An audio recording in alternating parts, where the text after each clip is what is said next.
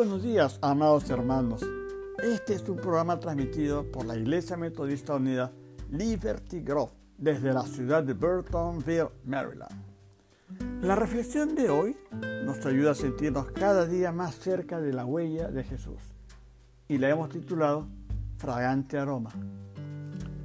En 2 Corintios capítulo 2, versículos 14 y 15 podemos leer, pero gracias a Dios que en Cristo siempre nos lleva en triunfo y que por medio de nosotros manifiesta la fragancia de su conocimiento en todo lugar.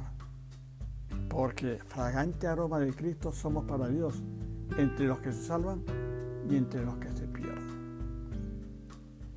Esta es una reflexión de nuestra hermana Rosa Amelia Díaz Beltrán y dice así.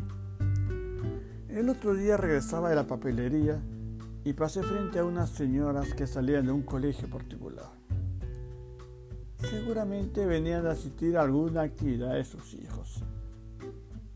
Al pasar cerca de ellas, percibí el aroma de perfumes verdaderamente deliciosos que me hicieron sentir muy bien.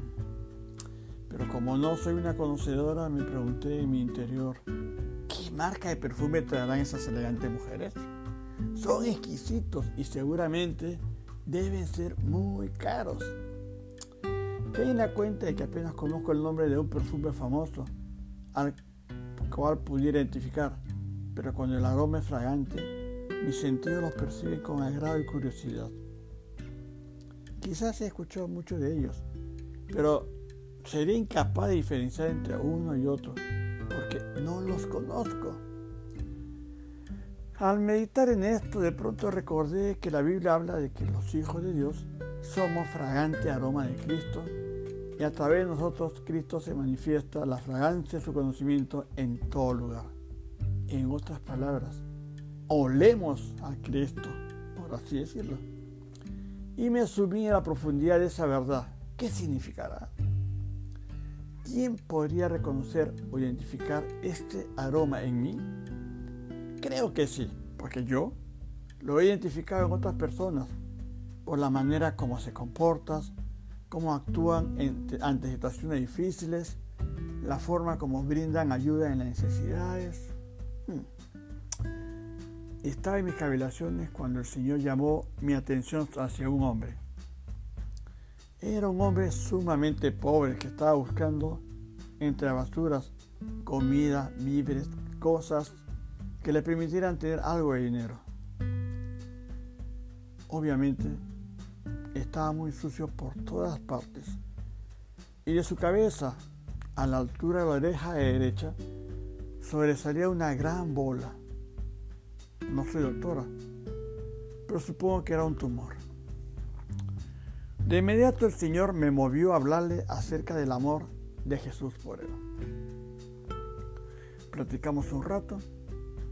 El hombre me mostró su molestia diciendo que las personas predicamos una cosa, pero hacemos otra. Y estuve de acuerdo en que aunque todos estamos separados de la gloria de Dios, Él es el único que verdaderamente nos ama. Al despedirme de Él, le extendí la mano. Él no quiso darme la suya porque estaba muy mugrosa y me ofreció el antebrazo. Entonces Sentí el impulso de darle un abrazo y le pedí su permiso para hacerlo. Él no quería.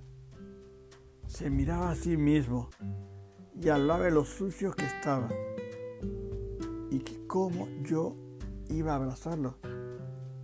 Pero le dije que lo recibiera como parte de Dios y por fin accedió. Lo abracé y creo que ambos pudimos percibir un maravilloso perfume a nuestro alrededor cuando nos separamos y cada uno tomó su rumbo. Era el aroma indescriptible del amor de Dios. Un perfume que fue pagado al precio inaccesible para el ser humano, la bendita sangre de Cristo. Oremos. Gracias, Padre amado, por ser fragante aroma de Cristo para ti y por poder irradiar ese perfume, permitiendo que la gente nos pueda percibir nuestro amor y servicio a ellos. Guíanos, Señora, que cada día ese olor fragante llene nuestro entorno y en el nombre de Jesucristo oramos así. Dios oye siempre nuestras oraciones y responde a nuestras peticiones. Hermanos y amigos, quisiera extenderles una invitación especial para que nos acompañen en nuestro culto de oración y alabanza cada domingo al mediodía, hora del este de los Estados Unidos.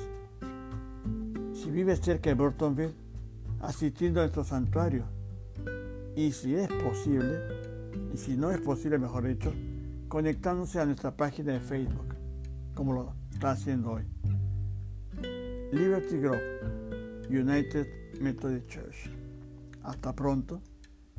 Dios los bendiga. Su hermano en Cristo, Beto de Tarso.